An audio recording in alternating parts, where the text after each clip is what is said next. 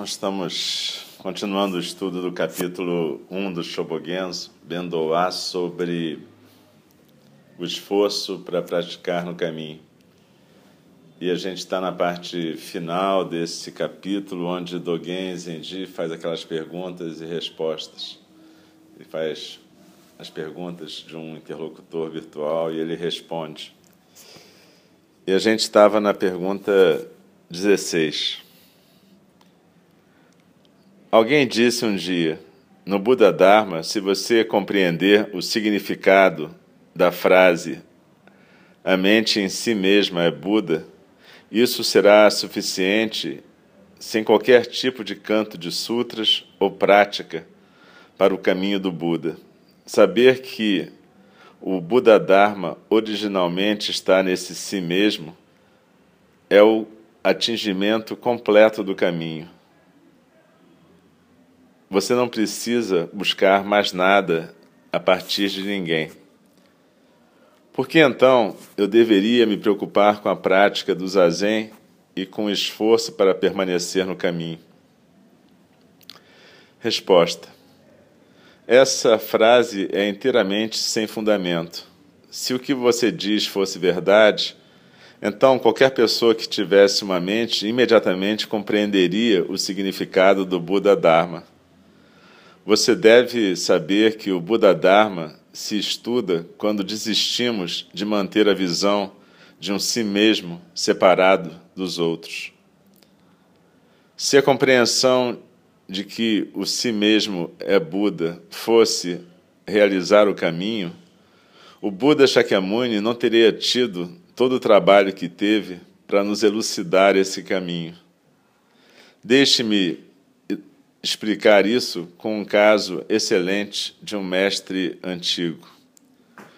Uma vez, um monge chamado Xuan-Tse estava na assembleia do mestre Zen Faiyan. Faiyan perguntou a ele: Xuan-Tse, há quanto tempo você está na minha comunidade? Xuan-Tse disse: Eu tenho estudado com o senhor por três anos. Fayan disse: Você é um membro recente, então, da comunidade. Por que, que você nunca me pergunta nada sobre o Buda Dharma? Xuanzé disse: Não posso enganá-lo, senhor. Quando eu estava estudando com o mestre Zen Qinfeng Baijiao Jichuan, eu consegui dominar o estado de estar à vontade e contente no Buda Dharma. Fayan então disse: com quais palavras que você conseguiu atingir essa compreensão? Xuanzé disse: Quando eu perguntei a mestre Qing Feng qual é o si mesmo de um estudante do Zen, ele me disse: Os espíritos do fogo estão aqui para buscar o fogo. Faian disse então: Essa é uma boa declaração, mas eu temo que você não a tenha compreendido. Chuanzé disse então: Os espíritos do fogo pertencem ao fogo. Então eu compreendi que o fogo busca pelo fogo e o si mesmo busca pelo si mesmo. O mestre disse: De fato, você não compreendeu. Se o Buda Dharma fosse isso, não teria sido transmitido pelas eras até agora. Então Chuanzé ficou aborrecido e deixou o mosteiro. Mas na estrada ele disse para si mesmo: O mestre é um professor reconhecido neste país, um grande líder de 500 monges. A sua crítica da minha compreensão errônea deve ter algum ponto de verdade. Então ele decidiu voltar até Faiyan, pediu desculpas e então perguntou: Qual é o si mesmo de um estudante do Zen? Faiyan disse: Os espíritos do fogo estão aqui para buscar o fogo. Escutando essa frase, Xuanzé teve uma grande realização do Buda Dharma. Dessa maneira, sabemos que mera, o mero reconhecimento de que o si mesmo é Buda não é penetrar no Buda Dharma. Se a compreensão expressa por o si mesmo é Buda fosse o Buda Dharma, Fayan não teria corrigido seu estudante, nem teria dado orientação. Simplesmente pergunte sobre as regras da prática tão logo você encontre um professor. Pratique o zazen com a mente focada e entre nesse caminho, sem deixar qualquer tipo de meia compreensão na sua mente. Então a excelente arte do Buda Dharma não será em vão. Nesse trecho, Dogen Zenji está falando sobre um tipo de compreensão do que seria a natureza búdica, que é uma compreensão errônea. É a compreensão que diz que o si mesmo, esse si mesmo que você está manifestando aqui e agora, já é Buda. Portanto, você não tem que fazer nenhum esforço para estar no caminho. Esse tipo de compreensão, primeiro, carrega a ideia de que existe um si mesmo separado dos outros, que é uma visão que o Buda Shakyamuni nunca expressou, na verdade. Quando a gente fala em natureza búdica, a gente fala em espaço aberto e ilimitado, a gente fala em alguma coisa que é da ordem do mistério e que se manifesta singularmente através da nossa existência momentânea. Então, nesse mundo de relações, que é o mundo relativo, nós existimos relacionalmente. Mas isso não quer dizer que a gente seja realmente um si mesmo individual. A gente está acontecendo numa forma de aparência individual. Essa talvez seja uma das dificuldades que nós, com a nossa formação judaico-cristã, temos de lidar com o Buda Dharma. É difícil a gente abandonar a ideia de um eu essencial de alguma coisa que é eterna, essencial, individual, singular. É difícil para a gente abandonar a ideia de um ego essencial. No Buda Dharma, a gente tem a ideia de um ego funcional. Um ego que serve como uma funcionalidade, algo que existe no mundo do relativo no mundo da relação. Então, o ego é tão funcional e útil quanto o intestino, por exemplo. E um intestino que funciona corretamente é importante para a vida, assim como um ego que funciona corretamente. Mas o intestino que tem diarreia é bastante perigoso, assim como um ego que esteja diarreico, se espalhando pelo mundo. É mais ou menos isso que Dogen está expressando aqui. Ele está dizendo a ideia desse si mesmo, qualquer si mesmo, como sendo Buda, se isso fosse suficiente para entender o Buda Dharma, o Buda não teria tido o trabalho que teve. Não teria ficado sentado durante seis anos praticando para poder despertar. Se essa impressão errônea fosse o Buda Dharma. Então, o que ele está falando é Pratique com a mente focada o zazen. Ele está voltando a esse ponto que ele defendeu durante todo esse capítulo, todo esse artigo, Bendoa. Pratique com a mente focada, pratique com determinação o zazen, para deixar que essa verdadeira natureza búdica possa aparecer, não como o resultado de uma compreensão racional, mas como resultado da sua prática de vida. O Buda Dharma não é um projeto da racionalidade, é um projeto de vida, é um jeito de estar no mundo. E, segundo Dogen Zenji, esse jeito de estar no mundo acontece através do zazen. Pergunta 17. Nós ouvimos dizer que na Índia e na China Houve pessoas no passado e no presente que conseguiram realizar o caminho ao escutar o som de um bambu sendo golpeado, ou que compreenderam a mente quando, veio, quando viram a cor de botões de flores. O grande mestre Shakyamuni despertou quando viu a estrela da manhã, e o venerável Ananda compreendeu o Dharma quando o mastro da bandeira foi derrubado. Mas ainda entre as cinco casas após os seis ancestrais na China, houveram muitos que realizaram o chão da mente com uma palavra ou meia frase. Nem todos praticaram necessariamente o zazen para entrar nesse caminho. Isso não é assim?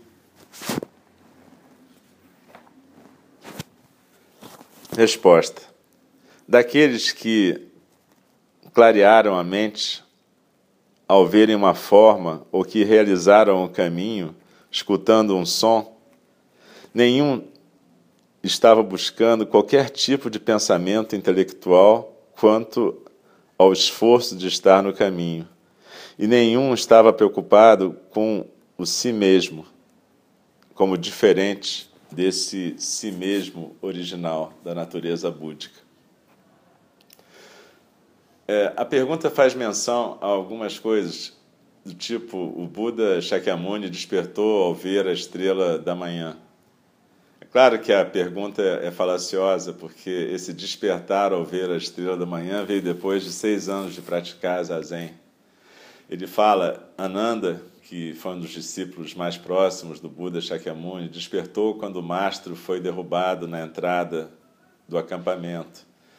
Isso é porque a história da iluminação de Ananda fala sobre uma disputa doutrinária, e quando você tinha dois grupos disputando alguma doutrina, você tinha dois mastros levantados no acampamento, e quando algum dos grupos perdia, o mastro era derrubado.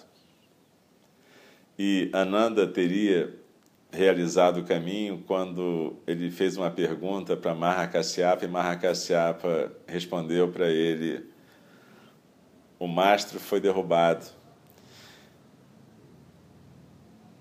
E os outros exemplos da pergunta também. Um, um mestre despertou quando uma pedrinha bateu num bambu.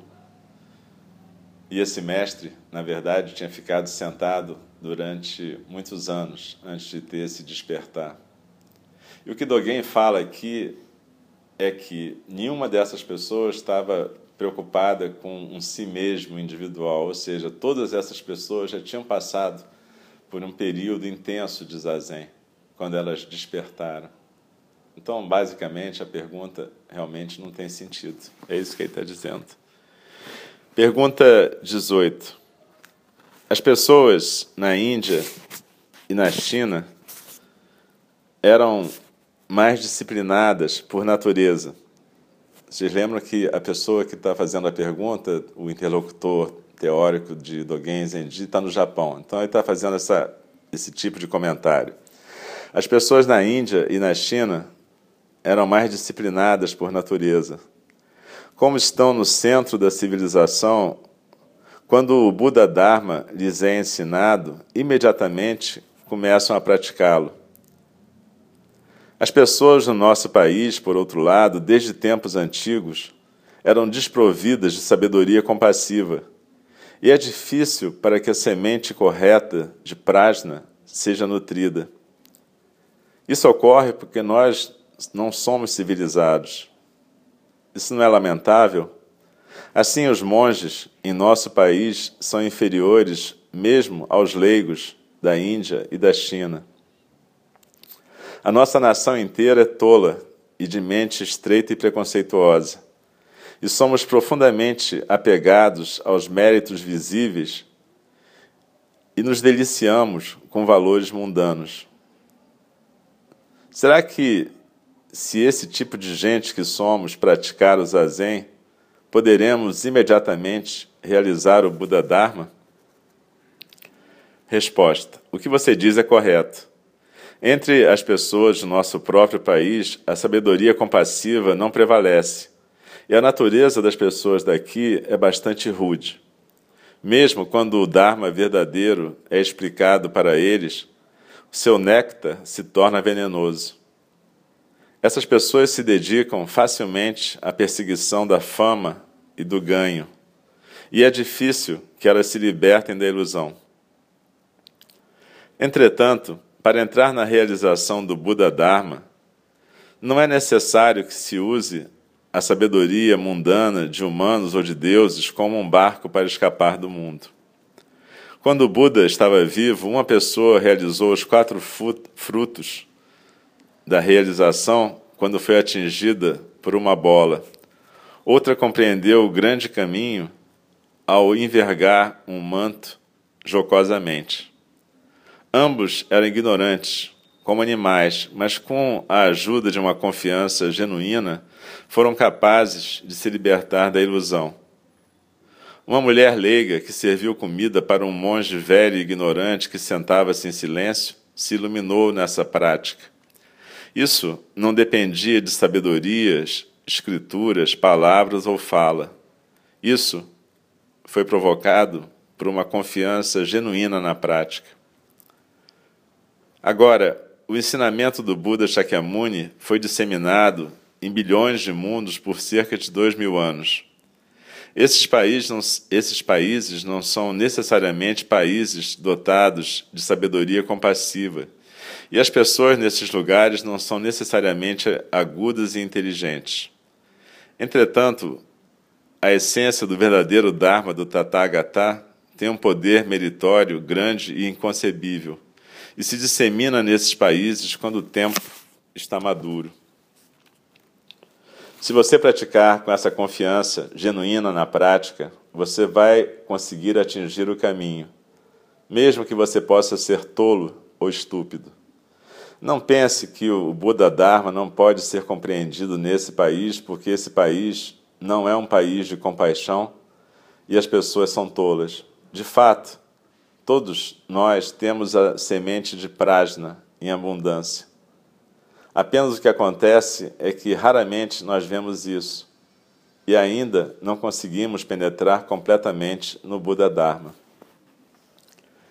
Essa pergunta, na verdade, é interessante a gente imaginar o século XIII no Japão e o interlocutor de Dogen dizendo: Nós somos pessoas não civilizadas, rudes, não dotadas de compaixão. Como é que a gente pode realmente praticar o Buda Dharma e atingir o caminho?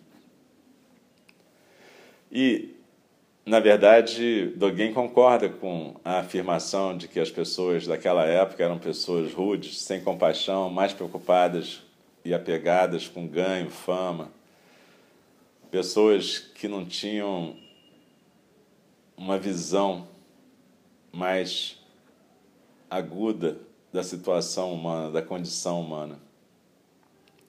Na verdade, foi até por isso que ele foi para a China, porque apesar de ter sido treinado como monge na tradição Tendai e na tradição Rinzai depois, ele percebia que mesmo os monges no Japão não tinham conseguido penetrar no caminho estavam perdidos numa série de práticas, sem conseguir focar na prática que para Dogen era a prática que podia levar a uma realização, que era o zazen. Então ele vai buscar professores na China que possam ensiná-lo a praticar. Vocês devem lembrar que na época no Japão já existiam várias tradições. Havia a tradição Tendai, que era predominante, que era uma tradição sincrética que misturava coisas do Hinayana, do Mahayana e do Vajrayana. O Vajrayana é aquilo que vulgarmente a gente chama, costuma chamar por ignorância de budismo tibetano. Na verdade, o Vajrayana existe em vários países, não só no Tibete. No próprio Japão existe a tradição Shingon, que é a tradição Vajrayana japonesa. E os monges, então, budistas, naquela época, eram treinados em todas essas tradições, como Dogen foi treinado. Mas ele tinha a, a sensação de que a prática focada no zazen tinha que ser a prática escolhida, porque era a prática de todos os Budas e Bodhisattvas desde o começo. Mas, de qualquer maneira, a pergunta faz menção a uma rudeza, falta de compaixão, apego aos valores mundanos, que para nós é muito familiar. Na verdade, quando a gente escuta Dogen falando da população japonesa do século XIII não parece muito diferente da população brasileira do século XXI. Nós também temos uma tendência a ser não civilizados, rudes, não compassivos, preconceituosos, focados em ganho, lucro, status, fama e outras coisas mais. Mas o que Dogen diz, que é uma coisa animadora, que mesmo pessoas que vivem dessa maneira podem alcançar o Buda Dharma se praticarem zazen com confiança na sua prática.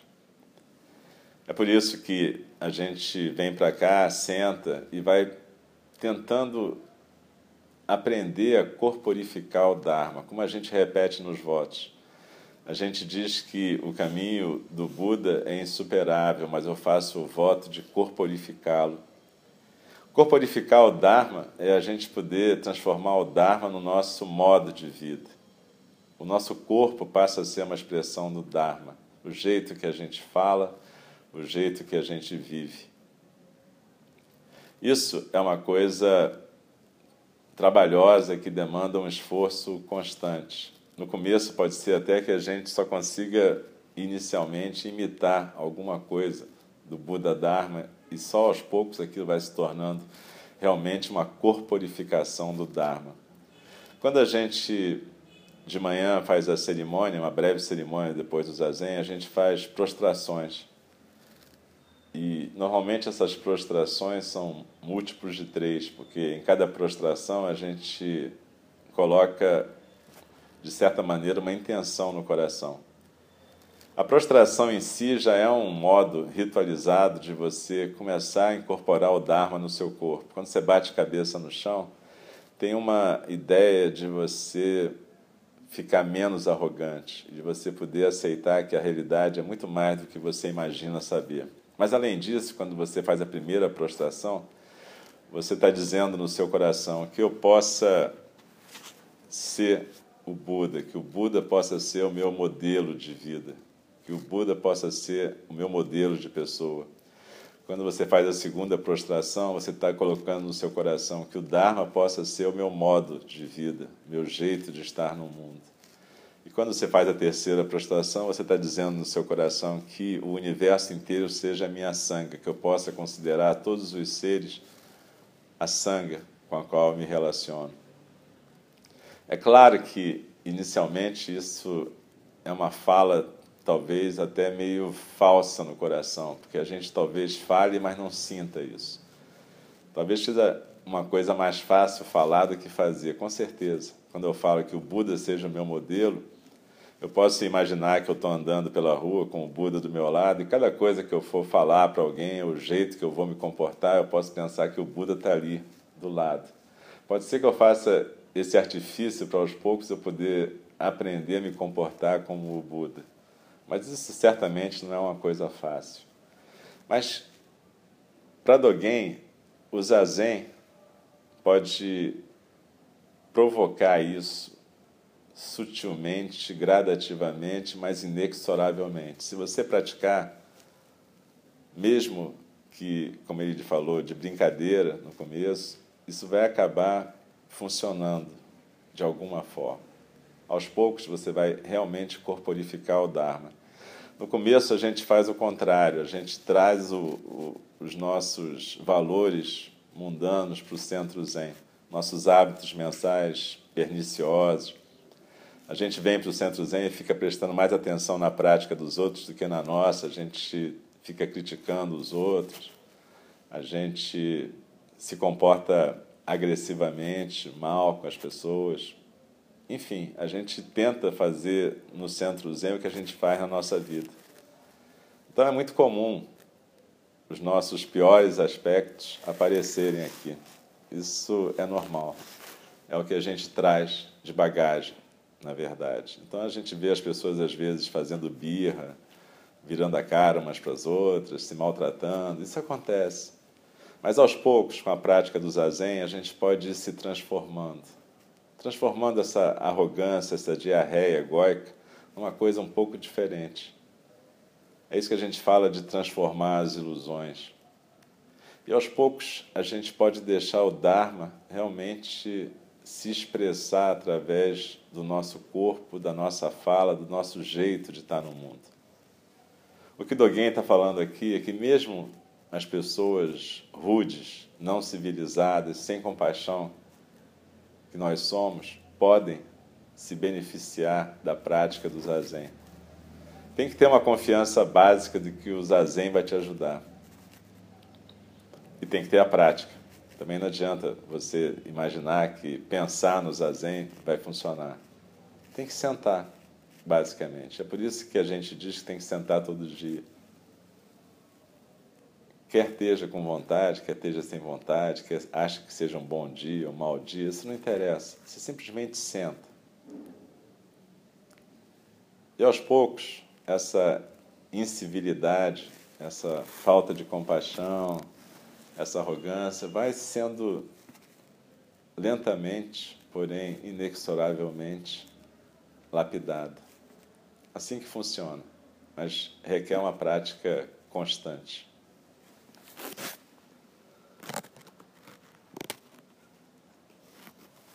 E Dogen continua então nesse final do Bendoa. Esta troca de perguntas e respostas talvez tenha sido meio confusa para você. Algumas vezes, flores do vazio desabrocharam. Entretanto, já que o significado do zazen e a importância do zazen para a realização do caminho não tinham sido transmitidas nesse país, aqueles que queriam conhecê-la poderiam estar se lamentando. Portanto,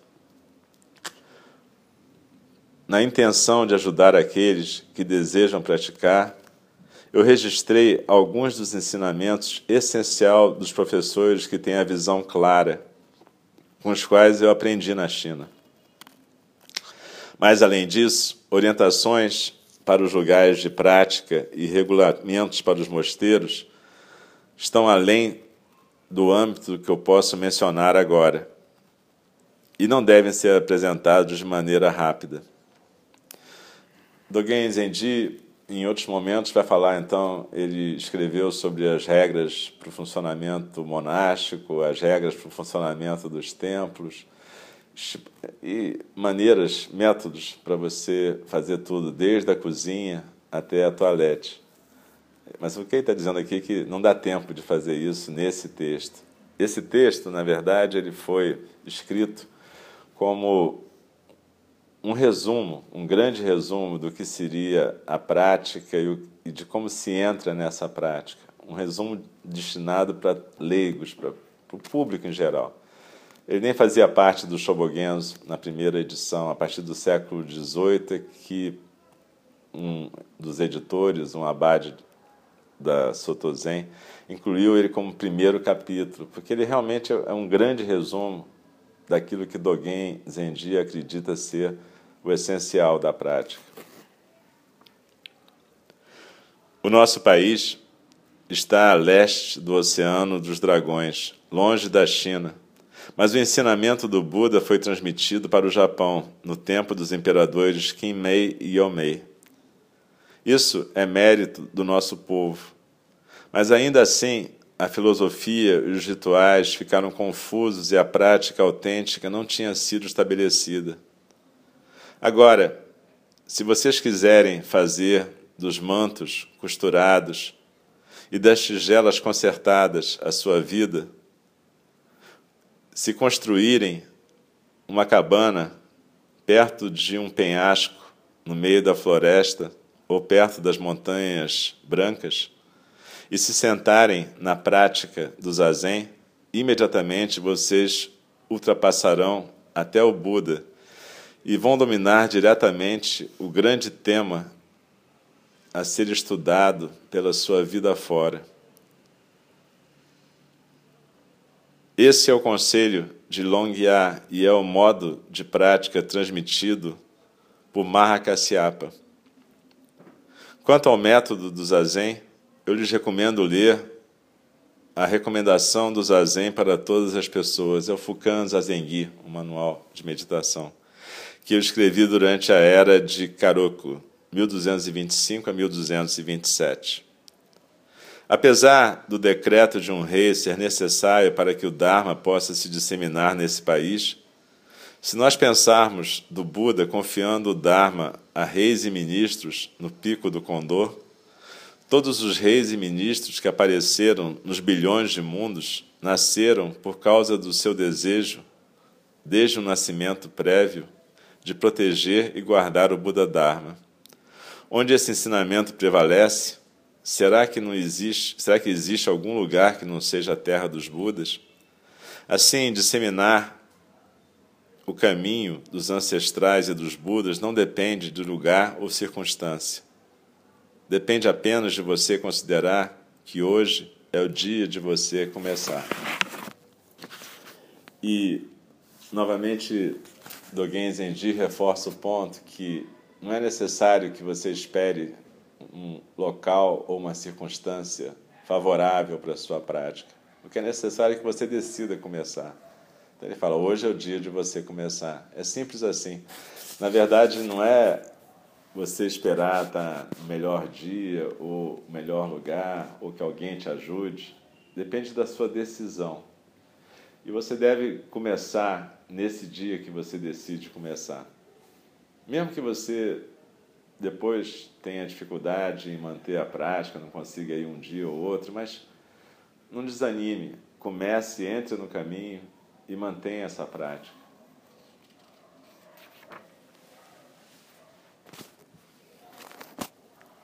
E Dogen então termina o Bendowá dizendo: Eu escrevi esse texto para deixá-los, para deixá-lo para as pessoas excelentes que aspiram a praticar o Buda Dharma e para os verdadeiros estudantes, aqueles que vagam como as ervas do rio, buscando o caminho. Terminado no dia do meio do outono, o décimo quinto dia do oitavo mês, no terceiro ano da era de Kanki, que corresponde, na nossa contagem, a 1231, por Dogen, que transmitiu o Dharma da China dos Song.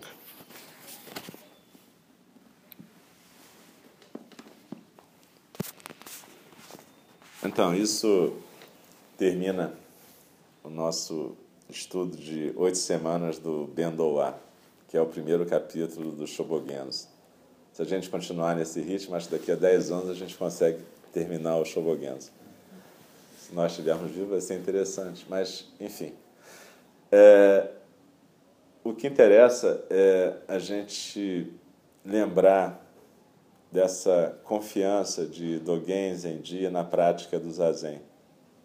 E a gente poder descobrir a nossa própria confiança.